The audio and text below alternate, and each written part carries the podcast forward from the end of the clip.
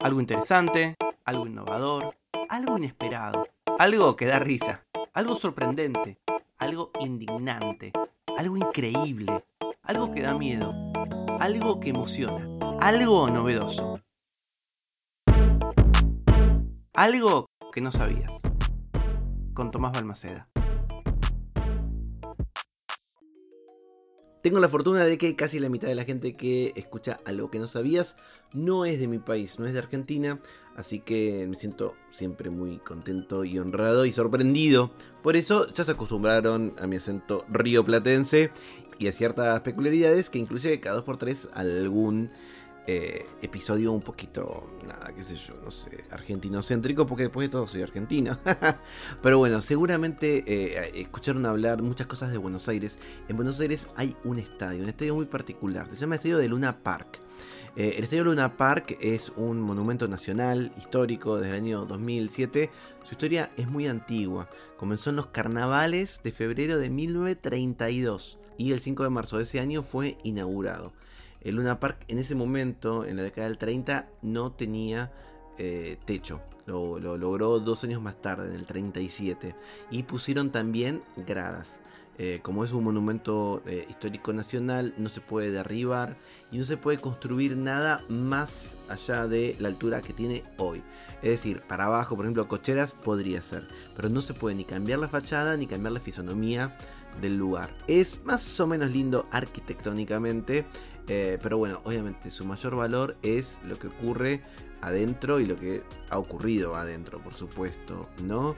Eh, la historia del lugar es simplemente la historia de dos amigos, ¿no? Dos amigos de la infancia, Ismael Pase y José Pepe Lecture.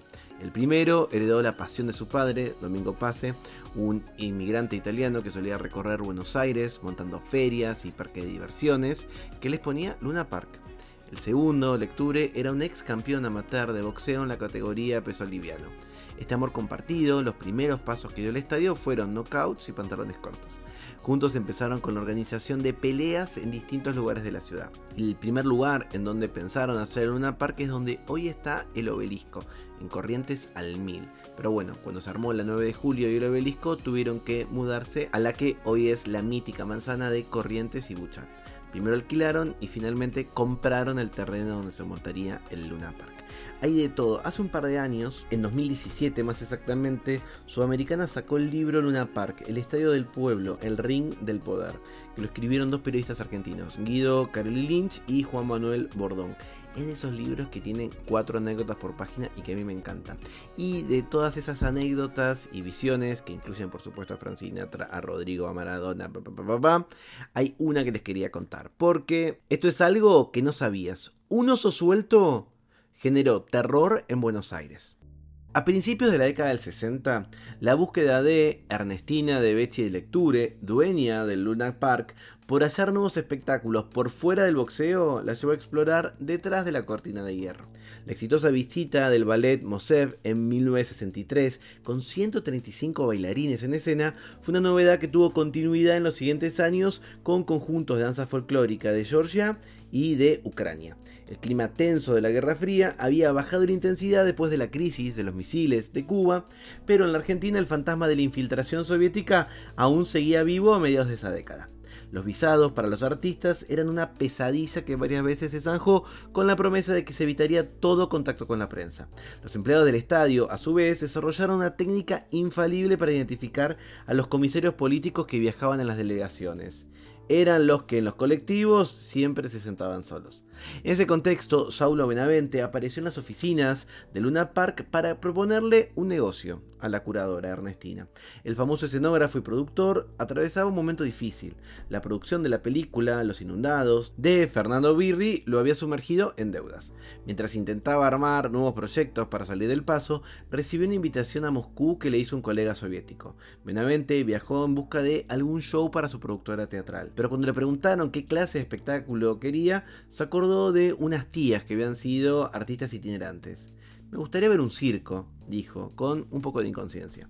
En rigor, el circo de Moscú ni siquiera existía.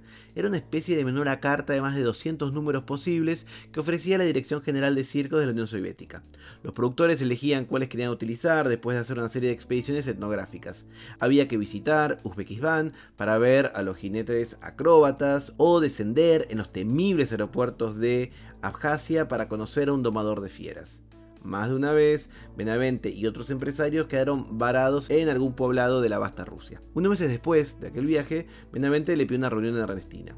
Al proyecto para llevar el circo de Moscú a Buenos Aires solo le faltaba la aprobación de ella. La dueña del Luna debió recibir la oferta con cierta desconfianza. A diferencia de los ballets, un circo obligaba a congelar la programación por varias semanas, desviar el tránsito y transformar los alrededores del estadio en un zoológico.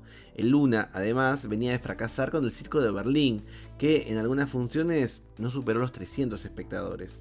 Aún así, el olfato de Ernestina hizo que se la jugara y le reservó a Benavente el estadio para los meses de abril y mayo de 1966.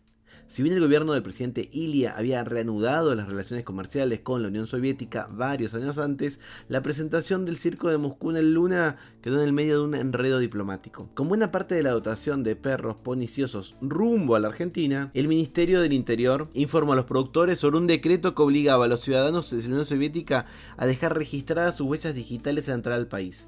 Cuando en Moscú recibieron la exigencia, amenazaron con suspender todo. La publicidad llegó hasta la Casa Rosada, cuando el productor Saulo Benavente consiguió una audiencia con el presidente. Tras escucharlo, Ilia le ofreció una solución sencilla para todo el lío de las huellas digitales. Había una excepción para los invitados oficiales, así que bastaba con que el gobierno le hiciera una invitación oficial al circo. A cambio, Benavente aceptó que la primera función fuera a beneficio de la Asociación Remedios de Escalada de San Martín, que dirigía la primera dama. El 21 de abril, Silvia Martorelli de Ilia presenció junto a un grupo de funcionarios el debut del Circo de Moscú en Buenos Aires. El espectáculo se convirtió inmediatamente en uno de los mayores éxitos de la historia del estadio. Durante 33 días, los alrededores de Luna Park se convirtieron en un zoológico, con caballerizas sobre madero y jaulas sobre la valle.